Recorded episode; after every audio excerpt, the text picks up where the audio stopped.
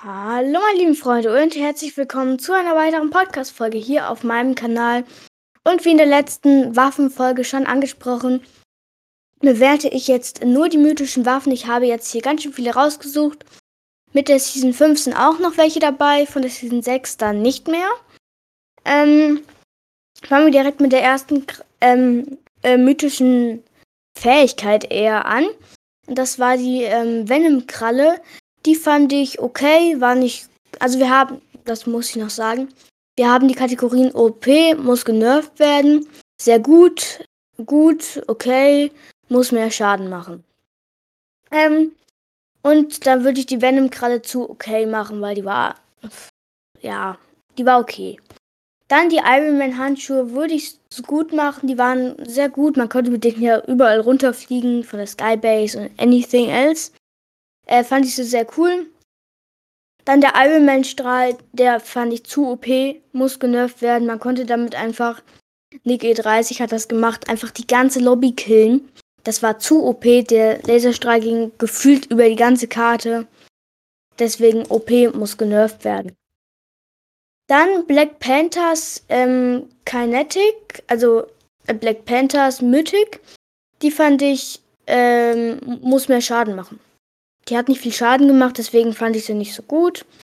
Ähm, dann Kids, ähm, Kids, Schock, nee, nicht Schockwellen. Kids, äh, Charge Shotgun, genau. Die fand ich sehr gut. Man konnte mit der immer schöne Hits machen und wie die X-Tutorens sagen würden, The Sa Th Thunder Pump Shotgun. Ähm, dann das äh, Mandalorianer Gewehr äh, das fand ich okay. Man hat nicht so viel getroffen. Ja.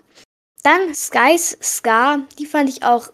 Ähm, äh, OP muss genervt werden. Ich fand sie sehr gut. Man konnte mit der gut spielen. Ja. Dann die Midas Drum Gun. Die fand ich zu OP. Die, wenn man die hatte, hat man die ganze Lobby rasiert. Ähm, dann Brutus Minigun. Die fand ich auch zu OP. Ähm, dann Oceans Aug, die fand ich auch sehr gut mit der Ska. Ähm, dann Sil, das Silver Surferboard, das war auch eine der ähm, coolsten mythischen äh, Fähigkeiten, fand ich.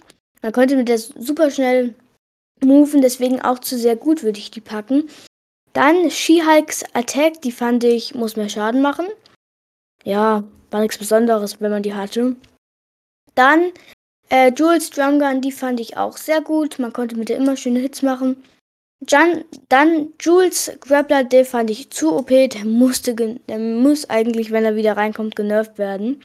Dann Kids Shockwave Launcher, den fand ich auch sehr gut, weil man konnte mit, der, mit dem übelst gut moven. Ähm, dann haben wir hier Deadpools Handkanonen, wie im, letzten Waffenvideo angesprochen, ähm, wie in der letzten Waffenfolge angesprochen, fand ich die nicht so gut deswegen auch zu Muss mehr Schaden machen. Dann der mythische Goldfisch, der ist auch übelst selten. Ähm, den fand ich, der, der ist auch äh, sehr gut. Dann äh, Predators ähm, Arm. Dieses Tarngerät, das fand ich ähm, okay. Man hat es einfach noch gesehen dann. Dann die ähm, Drumgun aus der Halloween-Saison von Midas, die fand ich auch gut, war aber nicht das krasseste. Dann Dr. Dooms Handschuhe, die fand ich auch gut. Dr. Dooms ähm, Ball, den fand ich besser als die Handschuhe, deswegen auch zu sehr gut.